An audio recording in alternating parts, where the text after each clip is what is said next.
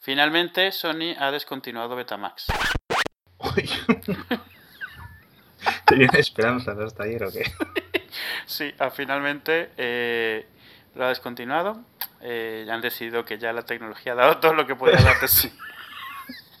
Se han rendido ante el Blu-ray. Eh, que la última la última grabadora que fabricaron fue en 2002, ¿eh? Que ya iba ya iba ya iba muy optimista esa, pero seguían haciendo ci- las cintas.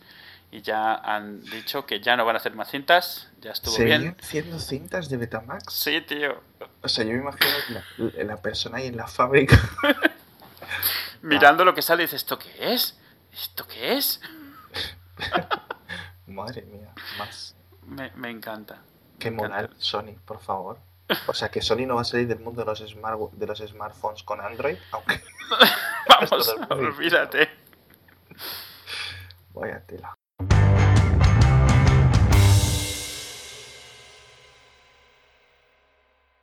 Ya estamos en la semana de hacer las tarjetas de Navidad, el Christmas de la familia. Estas cosas que dices que nunca harás y llevo 10 años haciéndolas. No, no, 10 años, miento, desde que tenemos a, a Ilse. Sí, Desde claro. que hay algo que- de lo cual estar feliz al final del año. Madre mía. Eh, no, literalmente sabes desde cuándo. Cuando Ilse no había, acababa de nacer, pues, crearon un servicio que se llamaba Tiny Prints. Ujú. de eso, de tarjetas de eso, y lo estuve viendo y me gustó, y la excusa fue, bueno, vamos a hacer un Christmas para probarlo, y bueno, eso fue en 2007, y todos los años hemos hecho uno con ellos, y sale bastante bien, me gusta bastante, ¿eh? tienen diseños bonitos, tienen inte- integración con Flickr y cosas así para tirar de tus fotos, y está bastante chuli. Qué bueno. Entonces al final es gracioso porque ahora hay gente que nos conoce como la familia del Christmas, yo que en mi vida había estado Ya ves. ese tipo de cosas que no, nunca habías hecho en tu vida, bueno, pues nada, la familia de la Christmas. Entonces ahora estamos haciendo la, la carpeta en Google Fotos para subirla al otro sitio. Bueno, hace dos episodios hablamos de Samantha Bilfeld Hostia. Y se ha... y se ha- bueno, ha seguido ahí.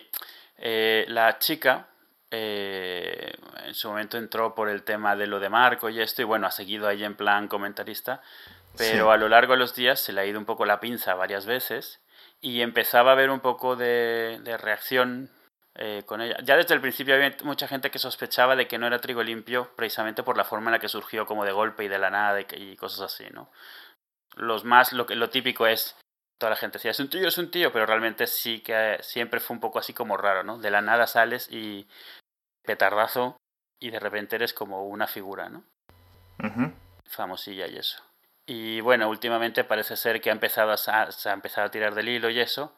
Y resulta pues que parece, todo apunta a que, era, a que es un tío. Un tío que lleva años haciéndose pasar por otras personas, eh, timando, montando películas en internet. Vamos, no soy un psicólogo, pero gente que dice que lo es, dice que apunta seriamente a temas de sociopatía, de, Sí.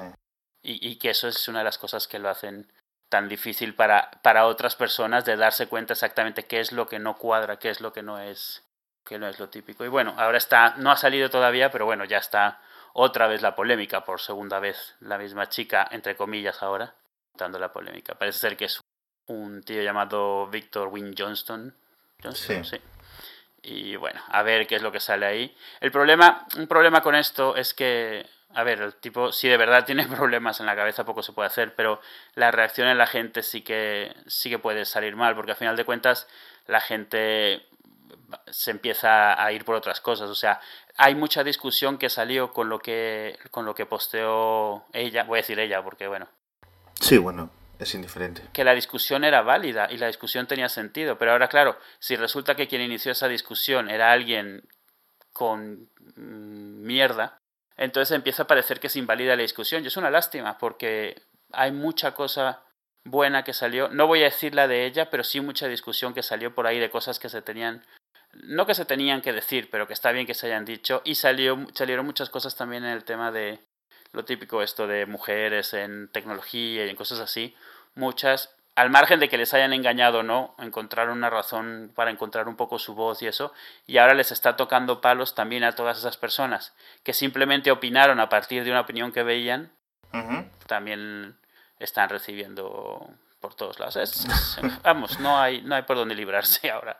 Me parece muy curioso el tema, me parece muy, muy curiosa la forma que, en la que se ha pillado a, al tal Víctor o a Samantha o como lo quieres decir, Sí. que era porque, o sea, básicamente lo que hacía era enviar emails Me, me, me encanta porque, vamos, no podría ser más, más de, de, de- de patán. Sí, sí, o sea, no más pedestre, o sea, en esta época súper Sí. tecnológica de la web 2.0, súper conscientes todos de la seguridad, de no sé qué, y que te pillen por lo mismo que te, habían, te habrían pillado en 1975, que es por las cabeceras del email, ¿sabes?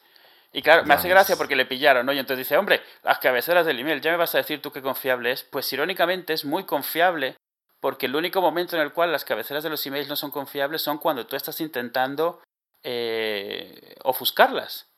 O sea, si ese fuera el caso, ¿qué, está ¿qué estaría haciendo esta tratando de ofuscarlas para que pareciesen las del otro? O sea, cuando no te Sí. fijas, sí que son confiables. Es cuando intentas eso, fingir para que sean de otro cuando realmente no son confiables. Pero en este caso en específico, el argumento desaparece. Y luego, claro, una vez habiendo salido ese hilo, empiezas a rascar y sí que se encuentra un montón de, de referencias y de casualidades y de coincidencias. Y, y bueno, ahora estamos en el momento en el cual está por todos lados tratando de quitarle un poco de hierro a la cosa, a ver si continúa, pero está claro que le han pillado. Pero me, me parece, en- en- o sea, ha sido encantador lo de que le pillasen por las cabeceras del email, la verdad. O sea, me, me ha parecido de la vieja escuela total, pero además eso, lo, que, lo típico que te aprendes en tu segundo día usando el email, o sea, pues las cabeceras del email, miras de dónde vienes, cosas así. Y bueno, Sí. ahí tienes. Como dices tú, o sea, había levantado varios puntos interesantes en- este sentido de, de discusión y no quedan invalidados en... Claro, no deberían. No deberían, claro. O sea, por ejemplo, yo, a ver, yo de ella no sabía absolutamente nada antes, con lo cual el hecho de que comentase algo con lo cual yo estaba de acuerdo, el que resulte que ella al final era un tío que en, sus en su otra personalidad, de sus múltiples personalidades, es súper misógino, insultante, lo que tú quieras, para mí no hace diferencia de que las palabras que leí yo estaba de acuerdo con ellas y de ahí yo seguía hablando sobre el tema. ¿Qué quieres que te diga? no? O sea, no sé un poco cómo explicarlo porque suena como... bueno, O sea, vamos a ver. eh, eh, en principio, Samantha Belfeld sigue negando que es Víctor, no sé qué, no sé cuánto. ¿eh?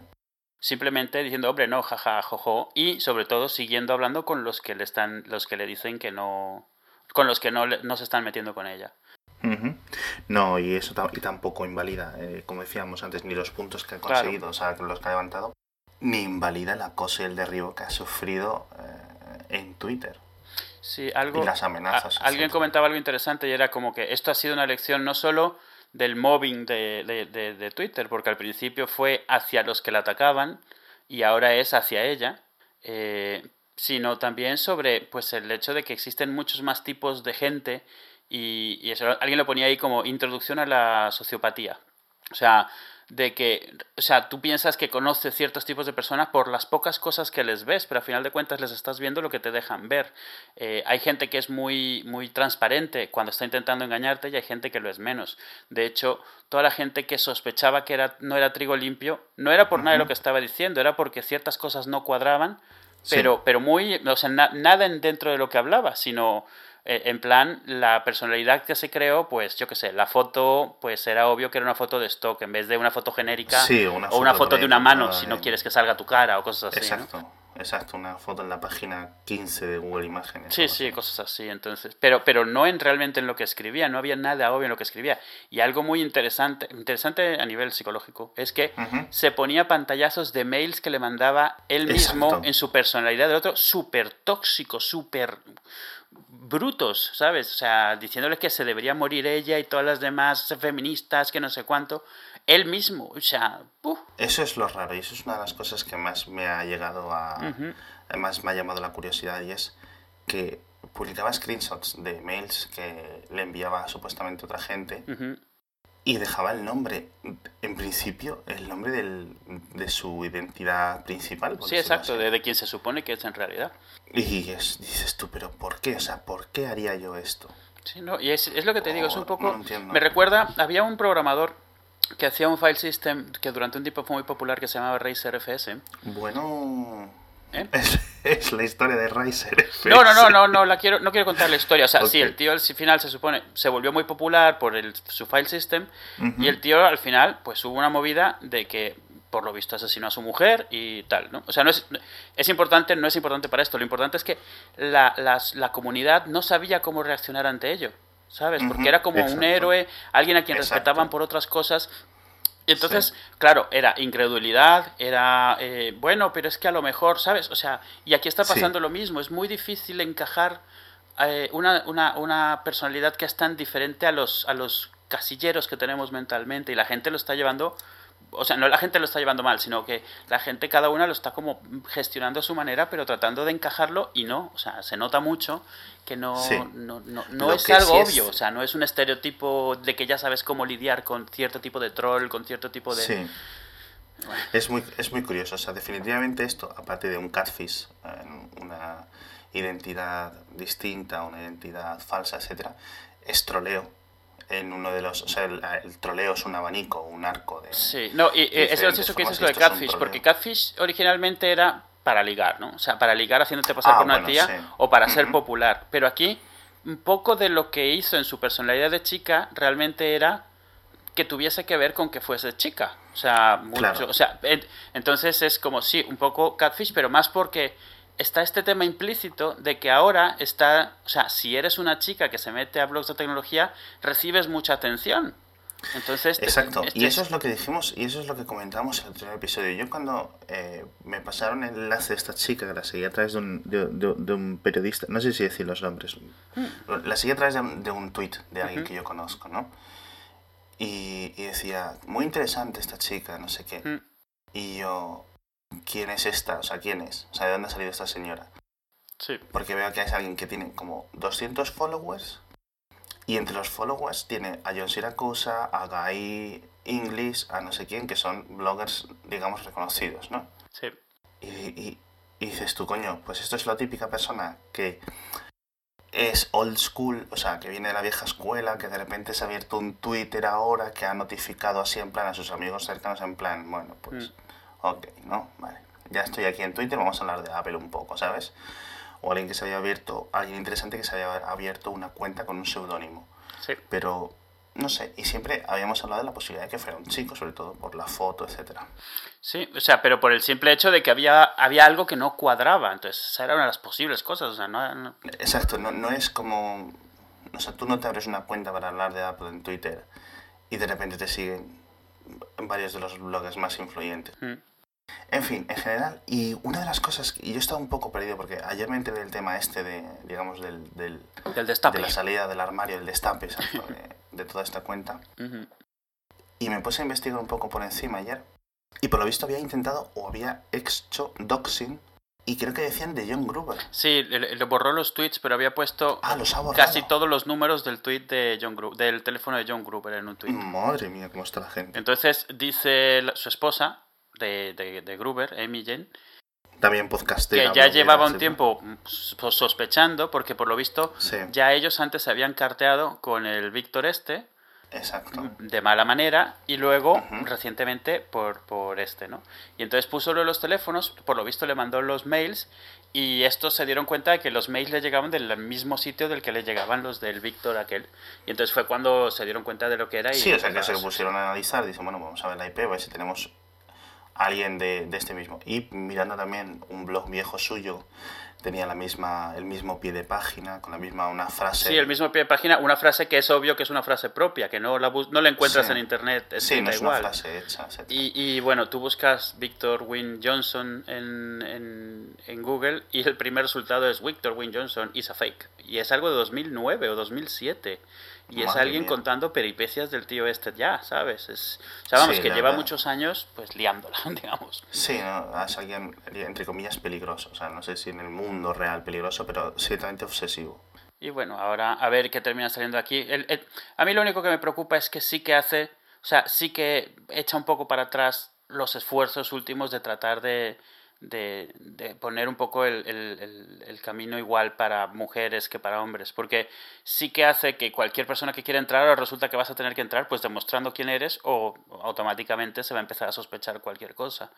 Sí, sí, o sea, uno de los puntos principales del argumento de los tratamientos iguales a las personas era en plan, mira, tú ponte un nombre neutral, que nadie sepa si eres eh, chico o chica, no sé Claro. qué, un nick neutral y en principio tu trabajo hablará por sí mismo, ¿no? Entonces ahora la gente, digamos, al menos en, en este cierto subsector de Twitter, Mm. se andará con mucho ojo, va a haber un poco de cuidado, como de miedo, claro, es que siempre es cierto, no es que...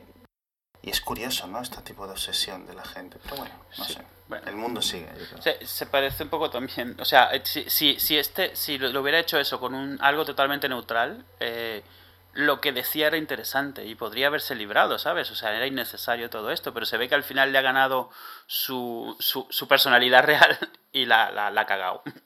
Entre argumento interesante y argumento interesante hacía unas cosas Sí, y a veces se le iban insultos y sobre todo mucho mucho llamar a la gente por su nombre, lo cual calienta mucho y te pone no te pone, no es que Queda- te- o sea, te pone un poco ahí en el en la mira de, de, de la gente a la que estás mencionando. Pero bueno, a ver qué sale de aquí, pero no sé. La discusión de todas maneras que tuvimos en el episodio, hace dos episodios, a mí me parece que sigue siendo válida, al Sí, margen de, de quién la haya iniciado y quién fuese en realidad. Hmm. Y bueno, eh, tenemos el Black Friday en unos días. Black Friday. Eh, típicas, estoy leyendo las típicas quejas de, de internet de por qué celebramos Black Friday en España. O sea, a ver, celebramos Black Friday por lo mismo que celebramos San Valentín, porque es una fecha para comprar y, y- y es una excusa, como todas las celebraciones de este tipo. Es una excusa para las tiendas para decir que tienen ofertas y es una excusa para la gente para decidirse a comprar cosas o regalar cosas. Y es, a ver, será por excusas. Nos gustan. Sí, no, no, no, ni que necesitemos mucho. ¿eh? Se llama Black Friday, para quien lo quiera saber, eh, en parte porque es la primera fecha del año en la cual un montón de negocios cuyo, cuyo mercado es realmente las fiestas navideñas eh, eh, empiezan a estar en números negros, en fuera de números rojos. Entonces, eh, es una frase que indica que es cuando empiezan a vender todos esos sitios. Es el pistoletazo de salida de la temporada navideña, esencialmente. O sea, a partir de Black Friday empiezan empieza lo que es las compras de Navidad en Estados Unidos. En el resto de países es una excusa para comprar. No hay, no hay otra razón. Es una excusa No, no, para comprar y está bien. Tenemos ahora la gente, Twitter lleno de gente presumiendo de que ellos no son tontos, porque les dan el eslogan ya hecho prácticamente, porque han descubierto, mayúsculas, negritas, eh, subrayado, que Mediamar sube los precios antes de bajarlos. Y es como, no. A mí me hace mucha gracia. Yo creo que en parte la gente está un poco confundida de las reglas que aquí hay eh, con las rebajas. Sabes que, hay, que, está, que está controlado la forma en la que puedes documentar las rebajas. Eh, tienes que poner el precio real que tenías y cosas antes. Sí. Y entonces la gente piensa que así tiene que ser todo. Y no, o sea, para me llamar el Black Friday es como cualquiera otra de sus campañas que hacen a veces, como el día Sí. sin IVA aquel, o como cuando bajan de precio los DVDs o las consolas o cosas así que tienen sus días.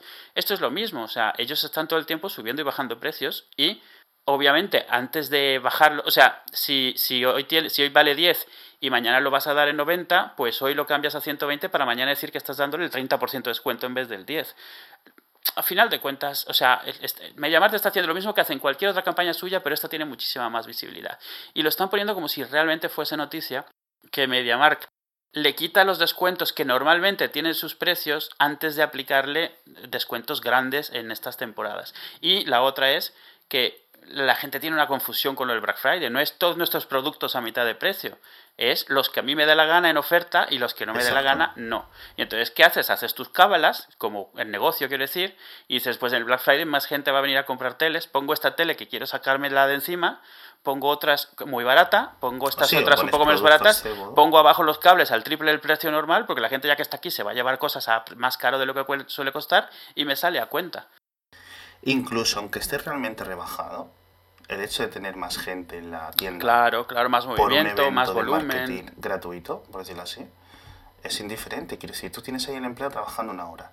Si ese empleado, en vez de vender eh, una tele con un margen de 50 euros, vende seis teles con un margen de 10, Claro. ese empleado ya ha ganado más dinero que, que en otras ocasiones. O sea, me parece un poco de coña, me parece un poco de coña que estemos explicando cómo funciona el comercio minorista. A mí pero me da casi un poco vergüenza, honestamente, porque es como, de verdad, de verdad piensas que esto es, es que les has destapado la manta y les estás viendo las bragas, ¿no? O sea, esto, Esto es lo normal, pero eh, aquí y en una tienda de ultramarinos y en cualquier sitio. ¿Qué pones en oferta? Primero, de lo que te quieres deshacer. Y, si haces un evento, o que parezca un evento, mejor. Dices que por tiempo limitado, pero es hasta que se acaben. Pones, eh, MediaMark, ¿qué hace? Las teles que ya tienen como un año, nueve meses o algo así, las pones súper bajas de precio, porque lo que no quieres es quedarse con ellas cuando lleguen las nuevas, ni quedarse con viejas cuando lleguen las nuevas y la saca, porque a final de cuentas los descuentos que ellos tienen internamente son mucho mayores. Y sí, bajan las impresoras, pero dejan a precio normal los cartuchos de tinta, porque la mayoría de la gente pues se va a llevar otro cartucho cuando se lleve la impresora, y así les sale a cuenta, o sea, pero es lo normal, es, es, es que es eso, hoy en la mañana veía todas las notas y sobre todo es que además como tiene el eslogan de yo no soy tonto, la gente, yo sí no soy tonto, a mí no me ven la cara, y yo como diciendo, ¿y qué te vas a ir? ¿Al corte inglés? ¿Te van a hacer lo mismo? Eh, la tienda de Apple Online, Amazon, todos te hacen lo mismo. Es que es todo así. Bueno. ¿Cuál es, entonces, cuál es la única jugada maestra en Black Friday? Yo creo que es quedarte quieto. A ver, yo, creo, yo creo que la jugada maestra en Black Friday es la misma que el resto de los días. Es tú sabes qué cosas quieres y mira, si te los han bajado, los compras y si no, no. O sea, Exacto. no hay más. O sea, claro, lo que pasa es que es cierto. Los de llamar saben que tú vas y te vuelves un poco loco y mm. compras un poco como, bueno, yo de una vez esto, y de una vez un mando extra para, y de una vez no sé cuánto, y tal. Exacto. pero porque es, así somos, entonces, vamos. Juegan con, digamos, con el sentimiento de urgencia, es decir, hostia, es que Tú estás yendo y solo es hoy y hay ofertas hoy y ya no, ya no te acuerdas cuánto costaba esta cosa, pero esas otras que sí están muy baratas y esta, bueno, por si acaso, seguro también, y ya luego no vas a verificar. Sí, yo no sé, yo por ejemplo, hay una impresora que yo quiero comprar de Brother desde hace un tiempo, es exactamente lo que cuesta. Si el día del Black Friday está más barata, pues a lo mejor ya me decido a comprarla, y si no, pues no, no voy a comprar otra que está más barata porque es la que está en oferta, no voy a... O sea, esto hay que atacarlo exactamente igual que cualquier, o sea, que, cualquier otra cosa que quieres comprar. Te esperas mientras puedas hasta que mejore el precio. Y ese es un momento en el cual puede bajar de precio. Puede no bajar de precio. Te esperas que no hay ningún tipo de castigo si no compras nada en el Black Friday. que esa es la otra. La gente siente que se le va el avión, que se le va el tren si no compra algo en el Black Friday. Se pone como locos. Exacto. Eso es lo que me refiero con el sentimiento de urgencia. El, ese en plan. Y, influye mucho el influye mucho el sentimiento de que todo el mundo está atento. Entonces el marketing está hecho. Sí, sí, y, claro, y todo el mundo dice, no, vete aquí, ya hay ofertas aquí, me he comprado no sé cuánto, me he comprado no sé qué. O sea, lo realmente bueno no baja mucho de precio. O sea, Exacto, es, lo típico. Que dime un, a ver, un videojuego, por ejemplo, bueno, ahora el, el, el Tomb Raider nuevo, ¿no? El Tomb Raider mm, nuevo. El Tomb. Oye, pues eh, si lo quieres comprar y estaba a 60 euros en la estación de 5, pues ok, mira, 5 euritos que te has ahorrado, pues ya tienes un café. ¿No? Pues eh, es lo que dices tú, es esas cosas y, y, poco más. o sea, poco no, no, más es que poco más, o sea, ya ves. Y, a ver, aquí la misma cabeza que cualquier, o sea, lo, como la gente lo tiene que, o sea, tú tienes que saber qué, qué cosas quieres comprar y tienes que saber más o menos cuánto cuestan. Pues ese día mira si te compensa. Eh, además hay otra cosa, hay montones de webs dedicadas a rastrear dónde están las ofertas buenas de esto o de aquello. Hombre, ve, a lo mejor si no te habías planteado algo, ese sitio te va a decir cuánto suele costar.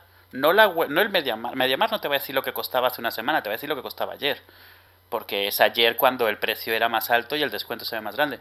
Pero si estás viendo en internet y eso normalmente ofertas realmente buenas, en Twitter te vas a enterar si estás ahí pendiente, en webs que se dedican a, ver este tipo de ofertas, sí que te dicen, bueno, pues que aquí la tele está, está al 50% de descuento, pero es la única cosa que debes de comprar en ese sitio. Bueno, ya vas, si lo ves, si quieres. O sea, no sé, me parece que la gente, con tal de sentirse más lista que me llamas, que me hace mucha gracia que piensen que lo son, eh, es capaz de, presumir de esto como el gran descubrimiento cuando cualquier persona que ha llevado una tienda les podría decir que, o sea, me refiero, trabajado en una tienda les podría decir, bueno, esto es lo normal, esto así se vende, esto es vender, yo qué sé. Pero, pero bueno, en fin. Esto es el MediaMarkt Black Friday. No sé ni siquiera si este episodio sale antes del Black Friday, pero si sale, o, sea, pensar que el Black Friday es como el día sin IVA, como especial de ordenadores, yo qué sé. Como la semana, ¿cómo se llama la semana del corte inglés? La semana electrónica o algo así. Sí, los ocho días. Eso, una cosa así, pues es lo mismo. O sea, ahí vas y, hombre, lo que no te ibas a comprar, pues no te lo compres. Y lo que te ibas a comprar, si está más barato, aprovecha. Y si no, pues no. ¿Qué me cuentas tú? Eh, tengo yo un, un poco de follow-up. Pero solo tengo un comentario ahora. ¿Te lo cuento? Hombre. bueno, y, y es, una, es un comentario cierto que la verdad es que no había caído yo. No sé si conoces esta sección de los vídeos de, o sea, el programa de Jimmy Kimmel en, por la noche en Estados Unidos, un, un late night show de estos. De, invitan a un actor, actriz, cosas, gente del espectáculo en general, charlan un poco, bueno, lo típico, ¿no? Sí. Y tiene una sección muy conocida y muy viral, entre comillas, en Twitter, o sea, en YouTube, que es uh, Mean Tweets. tweets Sí, que leen los eh, tweets que les envían, sí. Exacto, es donde los famosos van y leen tweets que gente le ha puesto. Pero tweets, tweets, tweets feos. Exacto, tweets feos, en plan, no se me va a inventar, Eduo. Eh, eh, Eduo tiene una cara de pollo que no se le cae, no sé qué. Me gusta, ejemplo, me ¿no? gusta lo de me voy a inventar. Eso te lo tenías guardado, seguro. Y, y, y bueno, básicamente es eso. Sí, o sea, sí, sí. Mean tweets, mean tweets. Sí, mi tweet, en- eso, el, el afectado leyéndolos. y, y poniendo cara o respondiendo no sé qué. Y me decía ciertamente este chico de Migueles, arroba Migueles en, Ujú. en Twitter, Alejandro Migueles, me decía, si Twitter patrocina esta sección, es muy difícil ver cómo van a estar en contra del abuso. Y no había unido yo los dos puntos, Ujú. porque a mí es una sección que me, me hace gracia, pero es que tiene toda la puta razón. ¿Sí? O sea, o sea, Twitter está abiertamente celebrando que, que Twitter es un sitio para ir y decirle Jessica Alba es más fea que un pie. What the fuck? O sea, vale, pues este tipo de cosas, ¿no? Sí. Entonces, pues si se le puede decir esto en abierto y vas ahí en la tele y a lo mejor te haces mini famoso entre tus amiguitos, cuando vean tu nick en la tele, Claro. ¿Vale? O al día siguiente en la máquina de agua de tu oficina, pues efectivamente se está creando una culturilla. Sí, sí, al final de cuentas estás celebrando el, el ataque, o sea, aunque sea de broma, pero al final de cuentas, o sea, muchas veces esta gente, esta gente que participa en el famoso bullying, tú le preguntas y ellos piensan que están bromeando, broma pesada, Ah, pero claro, están sí, bromeando, sí. no, no es broma, está- estamos entre colegas y tienes al otro que está a punto de pegarse un tiro, entonces. Sí, ¿no? Es todo, todo es un experimento. Claro, y, y- y es cierto, no, no, no lo había, o sea, sí, sí, tienes, o sea, tienes razón, o sea, estás enalteciendo el odio, como, se, como por, por usar palabras muy polémicas, porque estás haciendo la gracieta del el mejor insulto posible. Sí, el, el insulto más, además que es como ya en plan a buscarle la doble vuelta, la cosa más Sí, graciosa. sí, sí, tal. a buscarle la- la- lo, lo más absurdo, lo más exagerado, lo más hiriente, porque sabes que él lo va a leer ahí, o sea, no sabes, pero vamos, él lo lee ahí y se supone que no le está afectando. Pero en el fondo es lo que estás Exacto. haciendo, estás invitando al, al insulto ocurrente, al ataque eh, graciosillo. Sí, sí, vamos, exactamente Pues sí, es eso. es en tienes plan... razón. No lo había pensado así, me parece que, que totalmente. Y vamos, y yo te digo, yo es una sección que me parto la caja cada vez que la veo en YouTube. Claro, ¿sabes? sí. Pero hay que fijarse. En fin. Ah, Jessica Jones, ¿la has acabado de ver? ¿La has empezado a ver? No, la tengo en la fila. Eh, es una que quiero La ver, pero la tenía, fila. iba muy retrasado en la cola. Pero he oído, solo he oído cosas buenas de la serie, la verdad. Bueno, pues si solo has oído las cosas buenas, entonces voy a hablar yo ahora. no, sí es cierto, no voy a decir spoilers. Sí es cierto que es una muy buena serie. ¿eh? Ajá. ¿Tú sabes las típicas series que son muy buenas, muy buenas, muy buenas y los últimos 20 minutos es como... ¿Eh? Los últimos de la temporada. Sí, los últimos, ¿sabes? En plan, el final está mal resuelto. Pues Sí. aquí en Jessica Jones me ha parecido al revés. La serie no es que esté mal, de hecho tiene un montón de cosas novedosas, en principio. Eh, personajes, hay como, o sea, está el, el villano, un aliado y dos secundarios, así que son chicos. El resto son todo personajes femeninos, no personajes femeninos fuertes, personajes fuertes interpretados por chicas o señoras. Sí. Y eso me hace, Til- tilín. o sea, me vale bastante Ujú. me vale bastante. No, por, no porque sean mujeres o, no, o sean hombres, sino porque es que falta. Claro, claro, claro. Sí, falta este tipo de series. Y es muy interesante. Si es cierto que hay un. Esta, se está hablando, y no quiero entrar a spoilear, se está hablando del tratamiento de la violación Ujú, en la propia serie, sin decir nada más, que puede ser un poco rara o que no es suficientemente. no queda suficientemente marcado como que es una cosa terriblísima. Pero bueno, es sacarle puntillas, ¿no? Es como, bueno, ok. Eh, no todo puede ser perfecto. Y desde aquí tampoco pedimos, ¿vale? Peras al olmo, o sea, ya bastante, bastantes puntos ha ganado. Una serie no puede ser, no puede pretender hacer, in- hacer todo, la propia serie. No, que además sí es no todo que el enseguida, o sea- Exacto, el espectro de series sí tienen que cubrir todos los aspectos Claro. de la vida real. Eso es lo que se pide, ¿no? Eso es el, el, digamos, la petición progresista hacia el mundo del espectáculo es esa. No que una serie haga todo, ¿vale? Mm. Pero bueno, en general la he encontrado bastante bien. Eh, él se quejaba, alguna gente se quejaba entre comillas de las peleas comparadas con las de Daredevil. No es una serie de peleas. O sea, no, Sí, pero esto es pasa- es, un poco como en Flash. En Flash las peleas no son creíbles, pero no lo estás viendo por las tortas, tampoco. Exacto. Entonces. Pero bueno, sí es cierto que sí es mejor calidad que Flash, por ejemplo. O sea, se nota que es una serie, contenido, etcétera, etcétera. Pero bueno, eh, eh, en general bien. Yo no me parece, por ejemplo, la mejor serie de superhéroes, ni que tampoco es que haya mucho nivel, ojo. Ni no, lo mejor que ha hecho Marvel, ni no sé qué, como cosas. Pero bueno, en general, bien, bien, Bien. recomendable. No hace falta ver Daredevil para, verla, para ver esta, ¿eh? no, no, es cierto, es- eso lo leí. No que, las están haciendo de que si las ves todas las de Marvel, bueno, te da un universo uniforme, pero no te obliga a verlas. No hay si has crossovers. visto antes, si has visto antes Daredevil, ah, perfecto. Vas a coger un par de gags, vas a encontrar un par de personajes Sí, que ya conocías, ya está. bien. La que yo creo que sí hay que ver antes, eh, la siguiente serie va a ser la de Luke Cage y el personaje de Luke Cage sale bastante aquí. Vale, Vale. sale bastantes episodios. Entonces, es- yo creo que cuando vayáis a ver Luke Cage, ah, imagino que el año que viene, a, mitad, a, a principios del año que viene, en primavera o en verano, cuando sea, Sí. Sí, va a haber que ver, a ver que he visto Jessica Jones antes. Pero bueno, más allá de eso, nada más. Ahora que lo comentas, algo gracioso con la introducción de Netflix. Eh, eh, o sea, se están haciendo grupos en mi oficina, por ejemplo, de gente que está coordinándose para ver una serie. Por ejemplo, han descubierto Sons of Anarchy y todos están usando el mes gratuito de, de Netflix para Ay, verse Dios la entera. mío. Ay, Dios Pero mío, van coordinados. O sea, uno se picó y se vio la temporada entera de, de- de golpe y prácticamente le han descastado a una esquina, no quieren saber de él porque, claro, les puede spoilear toda la serie. Se están como racionando. Hoy vamos a ver dos episodios, mañana toca el 6 y el 7, no sé qué. Entonces los ven y el día siguiente la comida, se la, se- como si lo hubieran pasado en la tele normal, aunque en Netflix la limitación es propia, claro. Exacto. Es, es un fenómeno que la gente se está acostumbrando y está reaccionando la sociedad a este nuevo tipo de formas narrativas. Claro, claro. Porque antes, eh, o sea, lo tradicional sigue siendo el 90% de las series que vemos siguen siendo semana a semana. Mm. Y la gente, pues eso, la coge, la ve en el estreno, la ve luego por la noche. En el estreno me refiero en la emisión original. La ve luego por la noche, o se la ve en una aplicación al día siguiente, o la ve grabada, etc.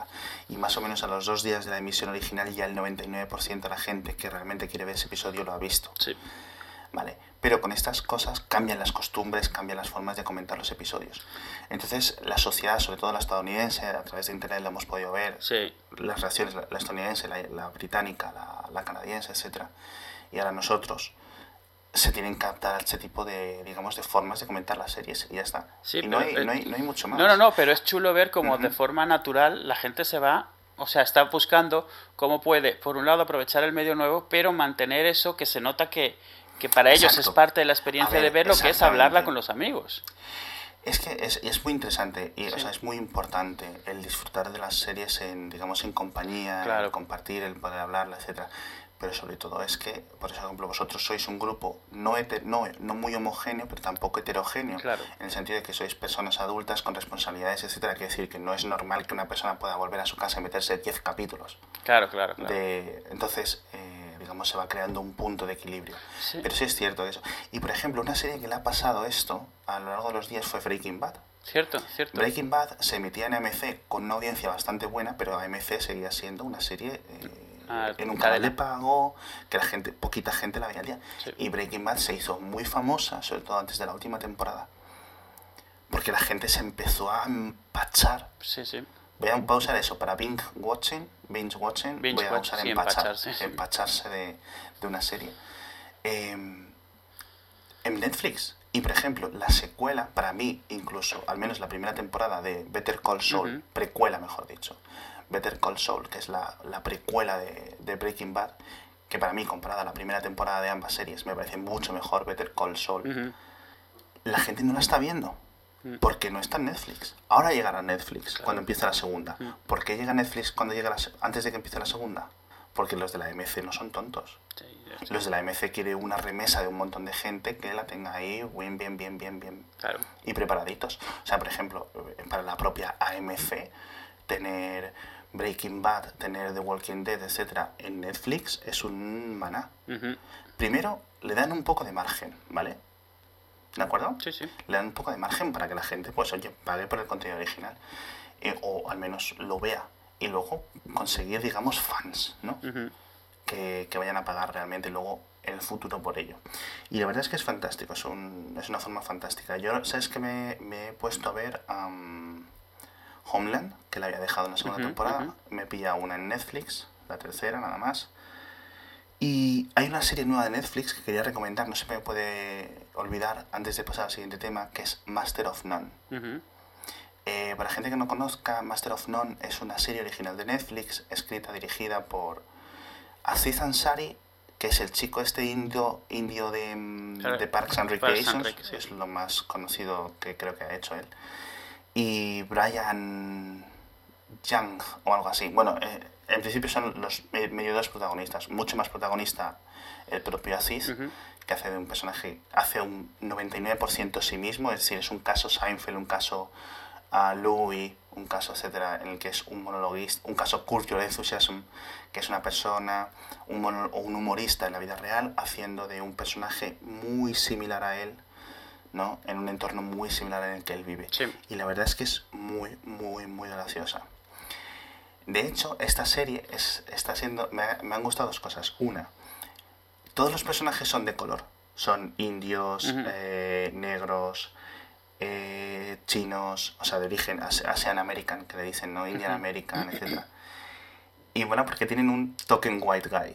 O sea, tienen un tío blanco que hace cosas de pavo, de estar ahí, de decir las cosas típicas y ya está. Y como sabes, como las típicas series que tienen a un tío negro que dice la frase slang o la frase ghetto la Sí, frase sí, sí, sí.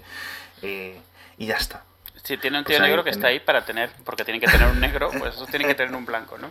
Pues en esta serie es así. Y fíjate que aún así, con todas estas. Con todo el tema que se trata, las cosas de. Porque él hace de un actor en la serie, etcétera, y trata de los temas del, del racismo un poco, digamos, sutil en el mundo del espectáculo, ¿vale?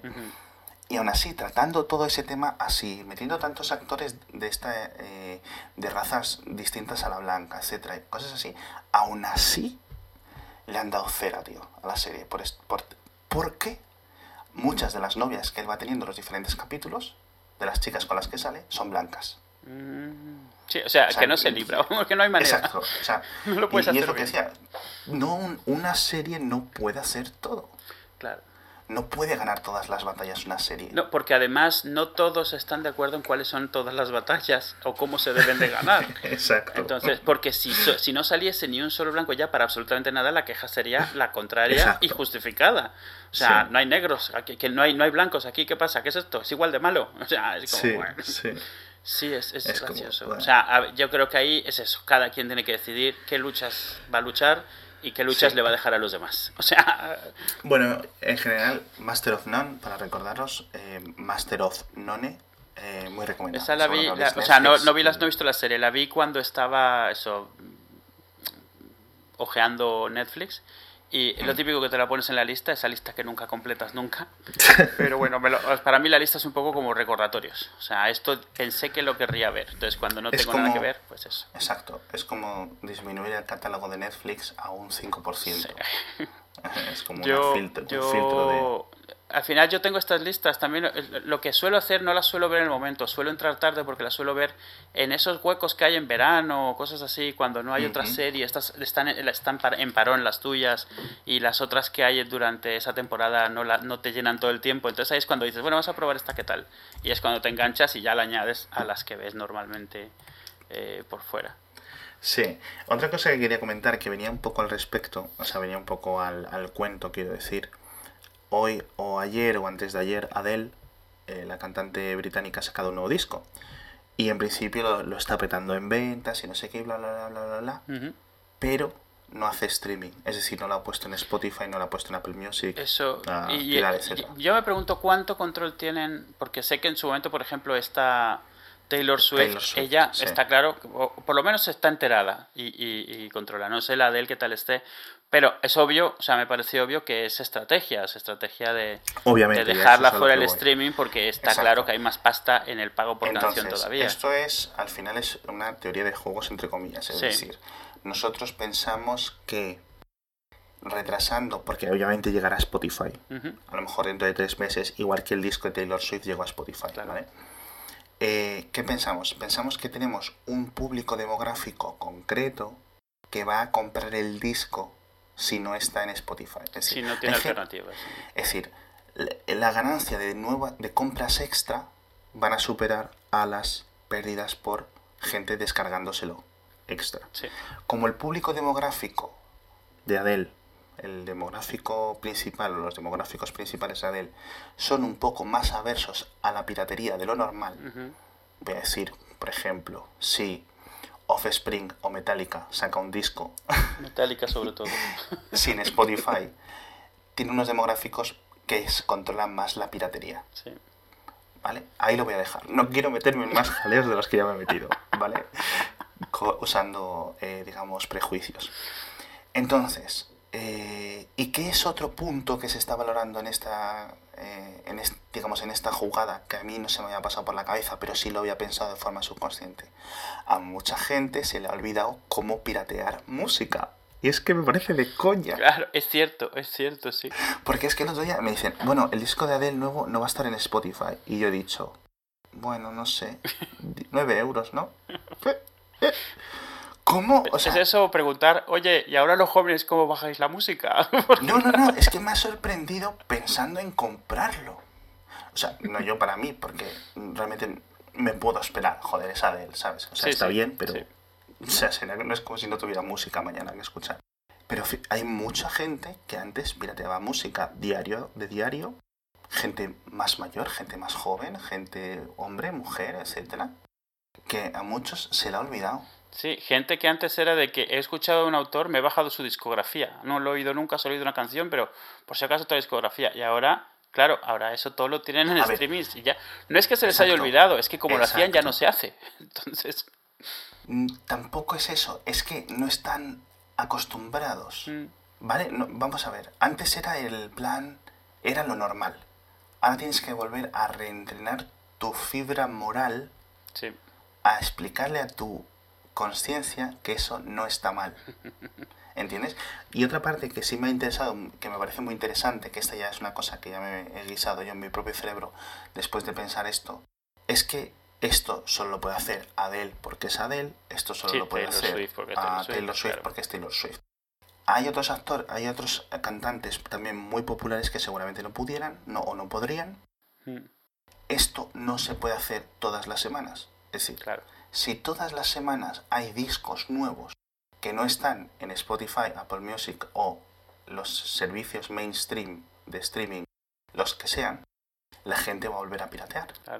O, deja, o incluso, o peor, se pasa a la versión gratuita de Spotify, porque total no tiene los estrenos, mm. y se mete su música pirata dentro de la de versión offline de Spotify. Entonces es un juego muy concreto para la, para, digamos, la industria musical mm. que tiene digamos, una nueva joya eh, haciéndose con el streaming que tiene un montón de gente pagando por el streaming todos los meses 10 euritos y 10 euritos, 10 euritos son 120 euros al año que eso ya es mucho más dinero de lo que la gente ha pagado por discos en su vida o sea mm, no me he gastado 120 euros yo en música jamás. Y ahora me lo estoy gastando en disco, en, todos los años. todos los años 120 euros. Nunca en mi vida he pagado por música. Bueno, he, comprado lo típico. Un disco de Mike Oldfield. ¿Sabes? Cosas así. Una cassette de Mike Oldfield. Me parece que es una de las cosas que he comprado. O sea, cosas así. Entonces, bueno, obviamente los 50 millones de discos que vendía Michael Jackson por álbum no van a volver. Sí, no, por supuesto. Pero bueno. Entonces es una cosa muy curiosa a nivel tecnológico que tienen que hilar muy fino si no quieren que nos volvamos todos a la piratería y como monos. Sí, es un balance. Eh, no, yo, yo creo que a la larga irán teniendo que reducir cada vez más el tiempo que lo tienen así separado y eso.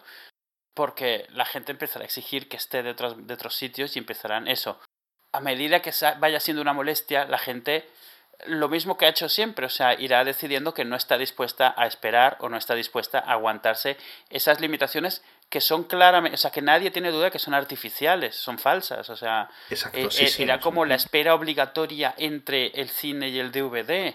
O, ¿sabes? Por supuesto. ese tipo de cosas que sabes que son artificiales para obligarte a hacer algo. Entonces, tienes que tener mucho cuidado porque puedes hartar muy fácilmente a la gente. Y no solo eso, a medida que va pasando el tiempo, como lo estabas haciendo, les va hartando. O sea, porque la gente va cayendo y va dejando de sentirse estúpida. Y, y, y, lo hemos comentado varias veces, solo tienes que automatizarte eh, el proceso, manual me refiero, o sea, de aprenderte cómo hacerlo una vez.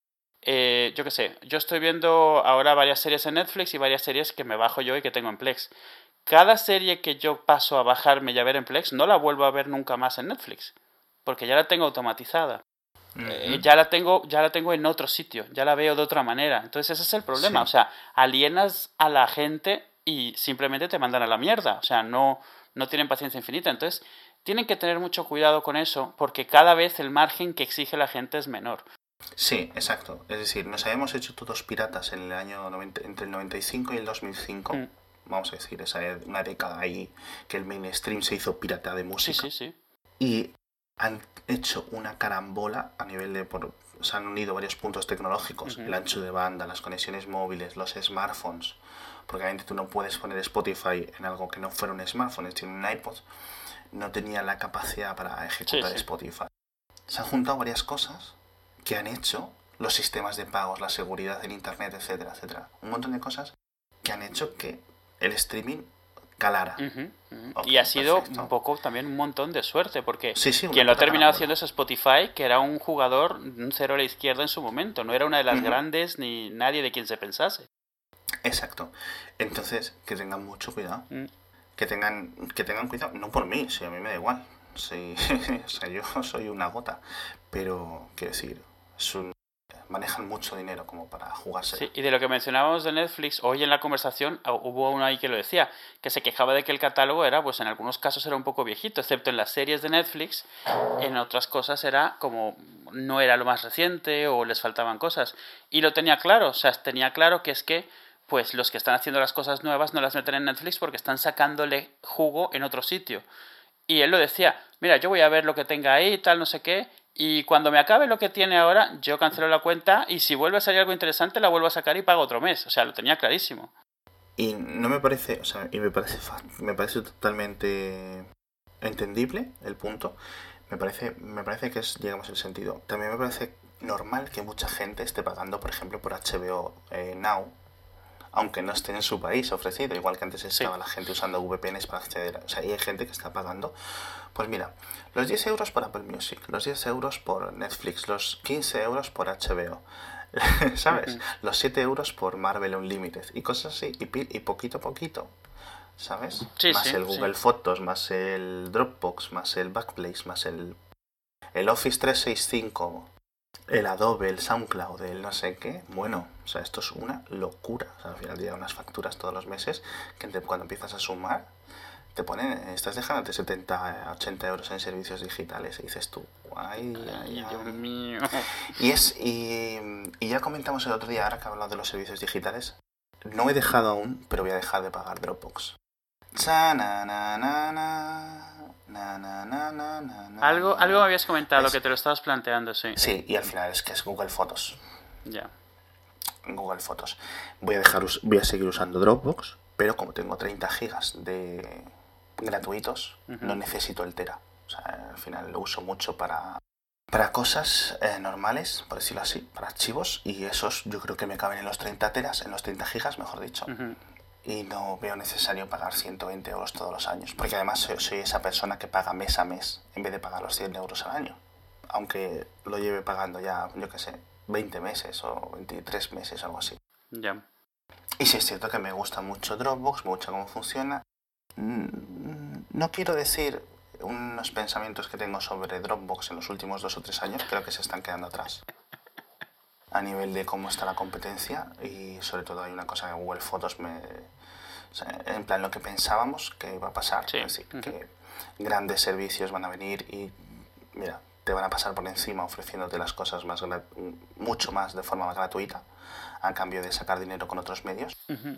Y al final se lo han hecho con fotos. Veremos en el futuro Google mete Drive, ¿sabes? Y dice, bueno, pues Drive ahora va a tener 100 gigas gratis. Hola. Mm, pues y es eso, y es una pena porque es un muy buen servicio, etcétera. ¿Qué más? ¿Qué más? No sabía si recomendar. Hay un podcast que he estado escuchando esta última semana que se llama Hello from the Magic Tavern. Algo, algo que me llamó la atención es que no había escuchado ningún podcast de improvisación eh, antes. Es de comedia, pero de comedia e improvisación. O sea, eh, no sé si. Eh, no me suena que en España se haga mucho. En México no se hace.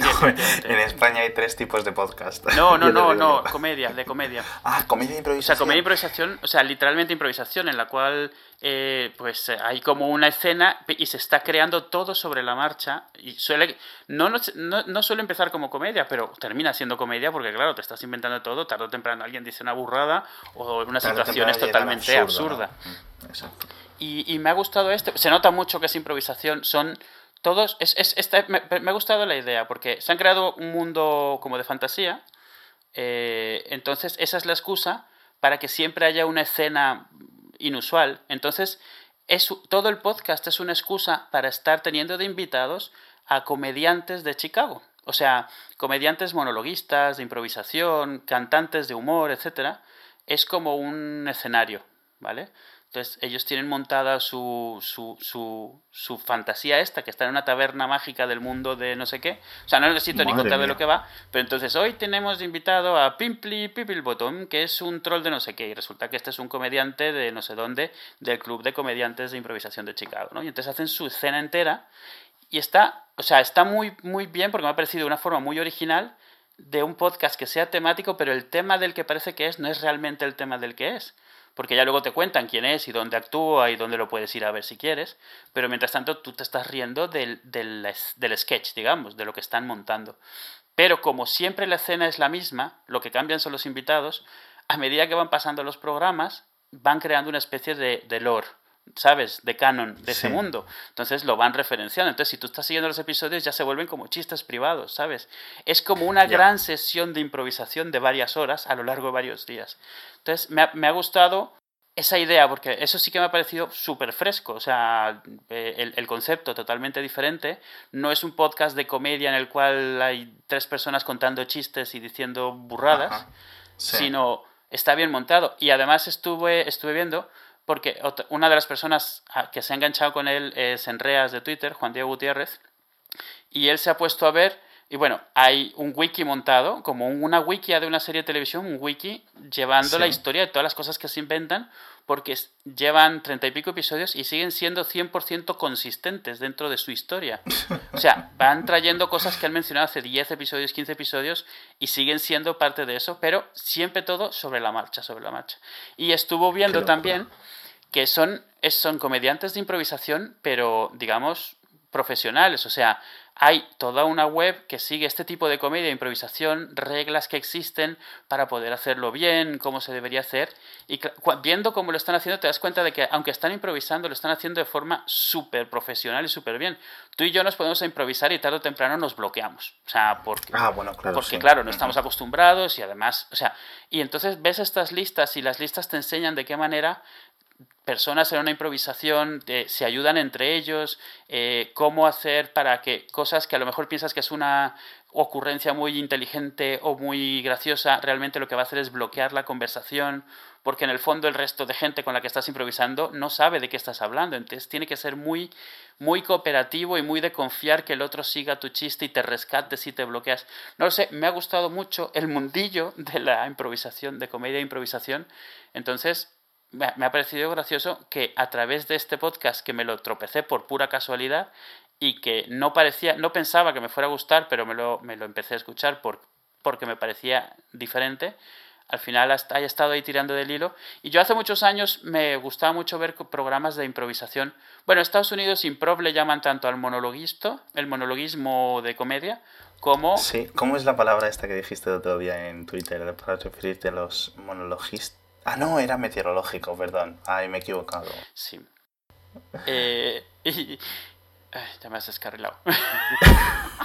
ah, bueno, veía programas eh, que cuando estaba en México, uno de los canales de estos Sí. que había, hay mil canales temáticos que pillas de Estados Unidos, y uno era todo de comedia. Entonces había mucho programa de improv, que le llaman allí, que es mitad monologuistas, mitad improvisación. O sea, gente que que, surja, se sienta, ¿no? o, o que se sienta en el escenario y dice, tú dime un sitio, tú dime una profesión, tú dime no sé qué, y se empieza a inventar toda una historia a través de eso, ¿no?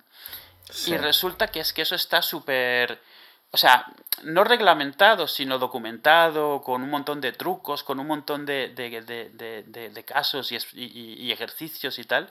Y, y me ha encantado. O sea, me gustaría encontrar algo así parecido en español. Pero el problema es que estuve viendo y todos los podcasts de humor en español es todo eso. Humor, cacaculo, pedopis.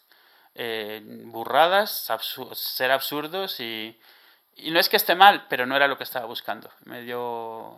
este, Sigo buscando. Si encuentro algo, ya te lo digo. Pero este está muy bien. Pero como no hablamos de podcast, no voy a dar ni sus detalles. ¿eh? De cada uno que se lo Y invente. cada uno que con lo que con lo que he dicho, si no lo encuentra, yo ya no le puedo ayudar. Quiero comentar, eh, ha sido un drama, no sé si es calificarlo de drama de esta semana porque estamos a martes, yo creo que es drama de la semana pasada. No sé, últimamente estamos ya drama cada dos días ya, ¿eh? Sí, no, llevamos a una cantidad de dramas, estamos llegando... eh, ¿Cuál? el- el- espera, el espera, déjame de adivino. el- El, el, el de, la- los viajes es- de las naves espaciales, los, los cohetes. ¿What? El de, de, de quién hace los mejores cohetes y quién... Ah, sí, no, esta, esta ha sido la pelea de esta tarde. Pues ese es el de hoy. Mi compañía privada hecha por un multimillonario hace mejores cohetes experimentales que la que te gusta a ti, nene. Ay, Eso y además eso todos expertos astrofísicos, ¿eh? Ah, todos, bueno, sí. Todos. Todos. Hoy, hoy ha sido una cosa rarísima. Pero no, me refiero a una cosa pequeñita, como de 10 centímetros de diámetro, redonda, y que tiene una cosa en el centro que se levanta. Que se levanta. Ujú. Cuéntame. El nuevo dock para el Apple Watch. Ah, amigo. Con Cupertino hemos topado. Y el caso es que la gente que tenga un Apple Watch, la gente que lo tiene, Ah. se da cuenta que el cargador que te han vendido con este producto de 400, 500 Es una euros, como poco, te, te han colado. Te la han colado bien colada. Sí. Te han dado un cargador ahí que no sabes lo que parece, si parece el estetoscopio del Doctor Muerte o qué. Y, y bueno, pues el que ha hecho Apple ha sacado un cargador como Dios manda a 100 euros. Porque si te cobran, ¿Por qué Apple es Apple? Ya, ya. porque si te cobran 100 euros por el mando del Apple TV, pues, pues cómo no. El caso, que no quiero despertar a gente. El caso, ah, tiene sentido, tiene sentido este Apple Dock. O sea, este, este dock para el Apple Watch. Tiene todo el sentido. O sea, tú no puedes tener un reloj de ve- 15.000 euros de estas formas. O sea, no puedes, tienes que tener algo. Y es que tamp- y tampoco esto que parezca que parezca lujo, un lujo tremendo. Pero oye, ya está bastante mejor. Entonces, la única duda ahora es si esto va a ser un... Lo va a meter Apple con los... si va a empezar a venir con los relojes de Con la gama media, por decirlo así, con los de acero. Yo imagino, que, o sea, en esta versión no, pero para el Apple Eh, eh, Watch 2... espera, espera. ¿El reloj ese de, de 12 mil dólares venía con el cargador super cutraco también? Eh, sí. O sea, a ver, tú vas a la No les tienda y te decirlo a compras... nadie, ¿eh? Es como... Y te, com- y te compras un Belkin de estos, un cargador, hay un, un soporte ya con el cargador bien, pero claro, es que es de coña que te obliguen a gastarte 50 euros en una cosa. Ya no hace falta 15.000 euros, un Apple Watch majo de 1.000 euros. Ya, ya, ya, pero... ¿Qué dices tú? Pero bueno, bueno, también es, no sé, cosas de la vida, no sé. Pero, y, y- pero ¿cuál es la polémica? La gente se está quejando que, que el cargador es muy caro para el reloj que no se compran. Clavado. El reloj que no me compró porque es muy caro, tiene un cargador que no me voy a comprar porque no me voy a comprar el reloj porque es muy caro, que también es muy caro. Esa es la lógica circular de la gente. es- es- está bien, sí, es... Eso resume un montón de los dramas de todas maneras que tenemos estos días, ¿eh? Sí, Esto que no me interesa de otra manera, de todas maneras opino que es una mierda porque no está bien. sí. Ya, bueno, ya. En fin. Y quiero recomendar por último, ya me he quedado sin temas para hablar de apuntados, eh, una, una serie de YouTube que se llama Super Science Friends. Los super amigos de la ciencia o algo así. Science Friends, ok. Te entendí Super Saiyan Friends, digo Saiyan, así No, como los Power Rangers. No. Super Science Friends, Science Friends, episodio 1. Y eh, se, se supone que va a ser una serie animada con varios episodios. En principio, pues los cortos están en YouTube. Y son varios científicos de la historia conocidos. Y Freud, que lo meten ahí un poco. El, el Freud, el psi- psicólogo, ¿no?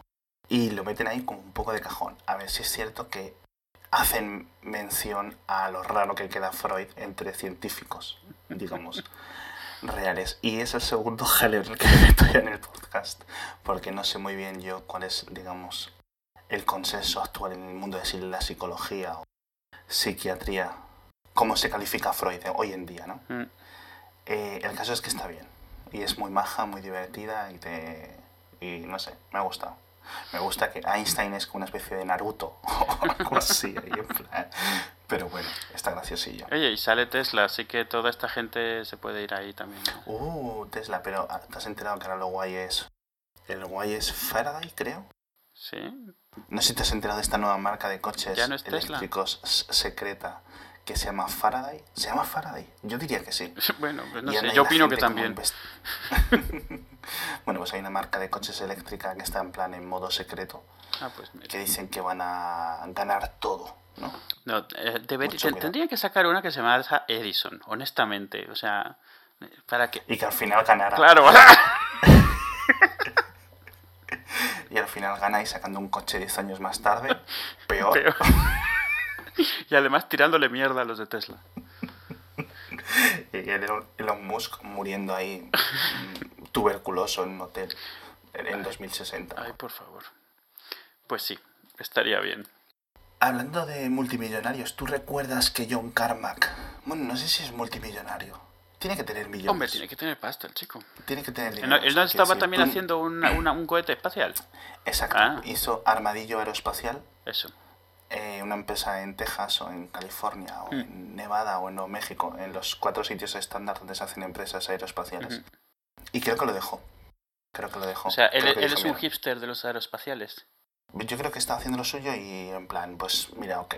mm, no tenemos la escala o la, invers o la inversión o Lo la que pasa es que Carmack, siempre ha sido una persona ultra pragmática. Entonces él sí que debe haber visto Sí, que si no. esto iba a costar un montón, iba a necesitar así un esfuerzo brutal. Mira, hay, hay otras cosas. Que ya no es su dinero que lo vaya a perder, eh, pero tienes que ponerte a buscar No, inversores. claro, inversores a los cuales además les estás vendiendo pues humo, porque realmente tú no sabes realmente todavía cuáles van a ser muchas de las Sí. ventajas de eso. Estás inventándote absolutamente la totalidad de los posibles beneficios, porque todavía no los conoces. Bueno, hombre, puedes tener una cierta, digamos, idea de por dónde van a ir. Inventados. Ok, a ver, en sentido, inventar en el sentido de que no viene del futuro John Carmack y sabe cómo es el- la, la industria aeroespacial. Claro, pero me refiero que todos los posibles beneficios vienen de especular lo que puede salir de ahí. No es un mercado que ya existe y estás encontrando una mejor forma de explotarlo, por ejemplo. O, o una Vale, tecnología exacto. existente que estás mejorándola. Sí, es, sí, sí, te estás lo inventando todo lo que puede pasar, prácticamente. Ujú, Exacto. lo Que no me parece mal, me parece bien. O sea, pero claro, el Carmack debe haber dicho, mira, no. El Carmack ha dicho, bueno, me vuelvo a programar los Oculus estos aquí en Facebook. Pero es gracioso, él, él- él- es lo que digo que él era, eh, le interesaba la tecnología aeroespacial antes que a los demás. Él es el hipster de esto, lo dejó antes de que se volviese popular. Sí, ¿no? Tiene pinta. Sí. Poca gente le tengo yo tanto respeto como este señor. Sí, la verdad. Fíjate que no le conozco mucho, ¿eh? Tiene, tiene pinta de señor sensato. O sea, que no es como Linus Torvalds, o sea, que es, es un tío inteligente, se le nota, ha hecho un montón de cosas interesantes, que si tiene experiencia real, ha hecho cosas tangibles que han avanzado la comunidad, digamos, del software.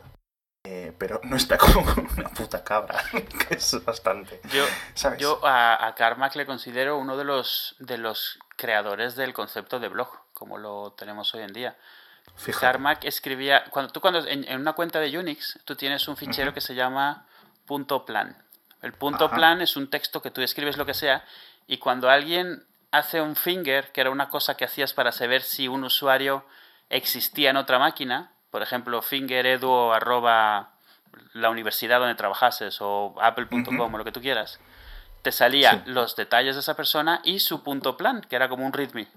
Y él empezó a escribir sus diarios en sus ficheros punto plan, sus diarios de desarrollo, de, en plan de cuando hacía los juegos. Quake y tal. Y entonces la gente, o sea, la gente se conectaba todos los días, hacía un finger a su cuenta, que era como hacerle un ping, y salía el plan y veías ese día lo que había posteado, antes de que hubiese blogs, antes de que hubiese web. Entonces, para mí él, eso es uno de los weblogs originales, en el sentido de que te conectas al sitio de alguien más a ver qué ha escrito ese día, qué tiene de nuevo. Y él ponía, tenía varios textos como históricos, los iba poniendo, y, por ahí hay... Puedes ver posts de, de, sitios que, que, recuperan todos sus punto plans de, de, durante años, del 98, 97, 96 está bastante bien en plan como algo histórico. Yo siempre lo he considerado uno de los padres de los blogs, desconocido además, porque ni siquiera era con tecnología web, porque ni siquiera estaba todavía la tecnología web cuando él empezó a hacerlo. Puedo notar que te tiene tan, tan absolutamente interesado que, te he dejado mudo. No, estaba mirando, estaba mirando, estaba mirando la página de la Wikipedia de John Carmack. Y me ha sorprendido que es sorprendentemente joven, de 1970 para todas las cosas que ha hecho, digo. Sí. Me imaginaba que era una persona del 50 y largos, del, del 60, algo así. Y estaba mirando así, Armadillo, Aerospace, Armadillo Aerospace. Estaba cerrada o no. Y en principio pone, así leyendo por encima, que sigue abierta. Pero vamos, yo pensaba que había hecho un downscale. Lo que sí es cierto es que ya no está, digamos, llevando la compañía hmm. como estaba un poco más antes. La verdad es que todo este tema de la, industria aeronáutica o astronáutica, o como lo queramos decir, privada, tiene que llevar. O sea, esto es clave, no solo para la humanidad, el futuro y el kumbaya y tal, sino, oye, aquí si hay dinero, si se echa investigación y desarrollo, se va a devolver dinero. O sea, va a haber un retorno de la inversión, claro, porque todo el puto mundo va a querer dar una vuelta o, conseguir minerales de fuera de la tierra, etcétera. Aunque solo sea por ir a minear. A, sacar minerales, a minar, a minar. es que no me sale. Me haces grabar tan tarde, Eduardo. Sí, exacto. Aunque solo sea por ir a coger un oro o metales a un asteroide, va a ser una industria gigante. Ya no sin contar con el turismo, etcétera. ¿Algo más? Pues nada más, no tengo yo nada más tampoco. Bueno, o sea, no lo voy a comentar, pero me han actualizado Plex y me han metido una funcionalidad bastante interesante que voy a probar. No lo voy a comentar, lo comento. no, porque no he dicho cuál es y no, lo voy a decir, solo voy a decir que me gusta y la voy a probar y ya no comentaré en el futuro sobre ella. Dímelo y le pones un pitido. No, porque solo explicarme un pitido de 5 minutos es mucho pitido. ok. Adiós. Adiós.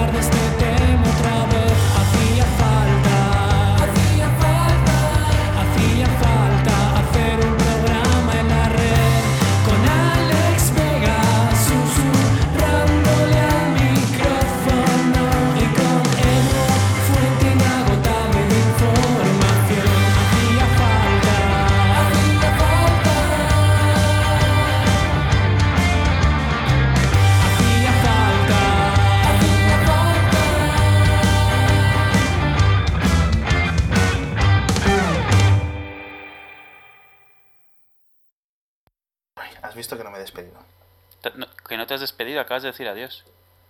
Ya, que no he dicho. Seguir, no sé. Ah, no. Sí. Que sé que no te gusta. No, no es que no me guste, es que. Hoy sí me acuerdo de grabar todo, ¿vale? Gracias.